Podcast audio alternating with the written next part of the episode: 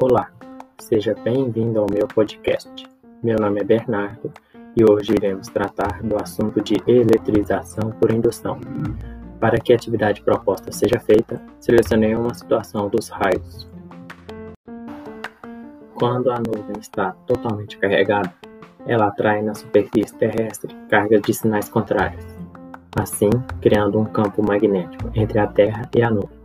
Se este campo elétrico estiver muito carregado, acontece a descarga elétrica, conhecido como relâmpago.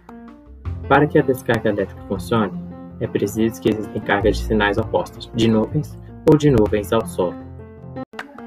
Para que tal descarga aconteça, é necessário que o solo tenha uma carga elétrica oposta à nuvem, ou seja, dessa forma acontece a atração entre eles. O ar que está entre eles, ao se ionizar, se torna-se um condutor, onde permite a descarga, partindo-se de uma diferença do seu potencial de cargas negativas e cargas positivas, assim originando-se um raio.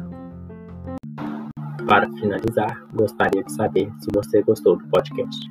Com isso, finalizo por aqui. Muito obrigado e até a próxima.